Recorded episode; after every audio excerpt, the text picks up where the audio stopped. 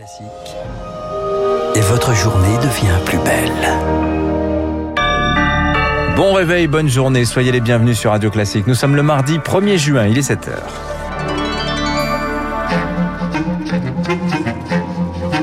– 6h30, 9h, la matinale de Radio Classique avec Dimitri Pavlenko. À la une ce matin, il devait doper la vaccination. Le vaccin de Moderna se fait attendre chez les médecins et dans les pharmacies. Manque de doses, problème logistique aussi. On vous explique pourquoi. Nous sommes sortis de l'état d'urgence sanitaire. Il a pris fin cette nuit, mais qu'est-ce que cela change concrètement? On va voir ça. Et puis, comment mieux surveiller les condamnés pour terrorisme qui sortent de prison? Les députés en débattent à partir d'aujourd'hui. Radio Classique. Lucille Bréau à la une ce matin. Mais où sont donc les doses de Moderna? Elles se font attendre chez les pharmaciens et les généralistes. Faute de logistique et de stock, elles n'arrivent qu'au compte-gouttes en ville. Leur diffusion hors des grands centres de vaccination était pourtant présentée comme l'une des, des clés de l'accélération de la campagne, Rémi Pfister. Les pharmaciens ont reçu hier deux flacons de Moderna, les médecins seulement un. La semaine prochaine, aucune livraison n'est prévue. Le médecin Jean-Paul Amand attendait pourtant l'ARN messager pour vacciner ses patients de plus de 75 ans qui ne veulent pas d'AstraZeneca. Pour nous, la difficulté, c'est de pouvoir vacciner les 22% de personnes à risque qui n'ont pas encore reçu de première dose. Pour les convaincre, bien évidemment, parce que moi, j'ai fait deux visites euh, vendredi dernier, deux personnes qui euh, sortent très peu de chez elles et euh, j'ai découvert que leur famille ne les avait pas emmenés dans les centres de vaccination. Et c'est ça l'enjeu. Autre problème, comment maintenir le rythme de la campagne cet été sans Moderna? Avec les vacances qui arrivent, les grandes villes vont se vider avec elles les vaccinodromes.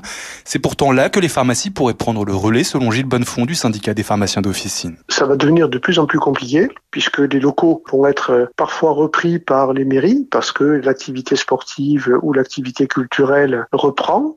Et puis, euh, ben, les pompiers vont être sur le front des incendies et le front des accidents de la route. Donc, euh, il va falloir très rapidement rapidement trouver euh, du complément. Les cabinets de ville demandent l'accès au vaccin Pfizer avant l'été. Il peut désormais se conserver un mois au frigo. Et avec la vaccination ouverte à tous, les médecins pourraient injecter à chaque consultation. Et Emmanuel et Brigitte Macron se sont fait vacciner hier à l'Elysée. Une seule dose pour le chef de l'État qui a contracté le Covid, on le rappelle, en décembre dernier. L'état d'urgence sanitaire, il prend fin ce matin. La loi encadrant la sortie progressive de cet état d'exception a été promulguée officiellement cette nuit au journal officiel. On entre maintenant dans une période transitoire de sortie de crise. Alors concrètement, qu'est-ce que cela change, Augustin Lefebvre? Cette période de transition va durer jusqu'au 30 septembre. Le gouvernement euh, pourra toujours prendre des mesures pour faire face à l'épidémie, comme limiter certains déplacements, mais il a moins de latitude. Il devra par exemple repasser devant le Parlement si le couvre-feu doit durer après le 30 juin ou si un reconfinement local prolongé est décidé. La mesure la plus controversée de cette loi, c'est le pass sanitaire. Pendant son examen, les parlementaires ont adopté des amendements pour limiter les atteintes aux libertés individuelles. Ce pass a été validé hier en fin de journée par le Conseil constitutionnel. À partir du mercredi 9, la semaine prochaine, donc, il faudra un justificatif de vaccination, un dépistage négatif ou une preuve de guérison du Covid pour accéder à de grands rassemblements comme un festival. Le gouvernement veut que ça soit au-delà du millier de personnes et les institutions commencent à s'adapter. L'Opéra de Paris demande par exemple à son public de prévoir un peu d'avance pour euh, le temps de procéder aux vérifications quand ces deux salles repasseront au-delà de 1000 spectateurs le 15 juin. Augustin Lefebvre, les 25 27 ont enfin validé le plan de relance historique de l'Union européenne. 672 milliards d'euros vont pouvoir être distribués aux États membres dès juillet. La France attend un peu plus de 40 milliards. Un plan financé, on le rappelle, par un recours commun inédit à l'emprunt. La Commission lancera le 1er juin le processus historique d'émission de dette commune. Elle réunit les banques aujourd'hui. On rappelle le montant total du plan, 750 milliards d'euros. Voilà, ce n'est pas l'emprunt qui est inédit, c'est le recours commun, évidemment. La loi antiterrorisme, elle, arrive à l'Assemblée nationale. Et eh oui, au, cours, au cœur du texte des mesures pour mieux contrôler les sortants de prison condamnés pour terrorisme, il y a un an, le Conseil constitutionnel avait censuré une proposition de loi à La République en marche instaurant des mesures de sûreté. Victoire fort cette fois. La majorité veut tout faire pour éviter la censure.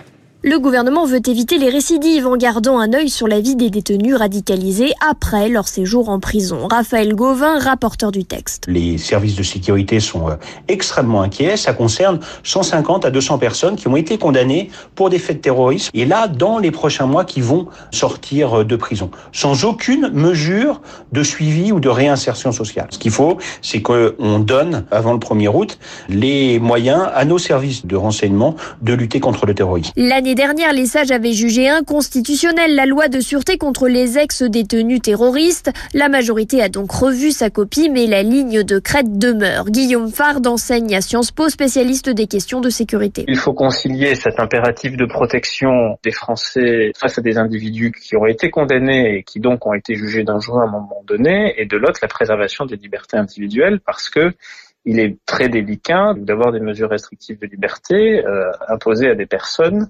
qui n'ont encore rien fait et qui ont déjà payé leur dette à la société pour ce qu'elles avaient fait. Les députés de droite voudront toutefois durcir le texte, même si cela signifie modifier la Constitution. Victoire Fort, une enquête ouverte à Cergy-Pontoise dans le Val d'Oise après l'agression d'un livreur victime d'injures racistes. L'homme agressé avait été pris en charge par les pompiers. Il a porté plainte. Une riveraine témoin de la scène a également déposé une plainte. Elle aussi a été insultée. L'heure des réquisitions au procès en appel de Bernard Tapie. Il est poursuivi, vous le savez, pour escroquerie dans l'affaire de l'arbitrage controversé de 2008. Le procès se poursuit depuis le 25 mai en l'absence de l'homme d'affaires et de ses avocats.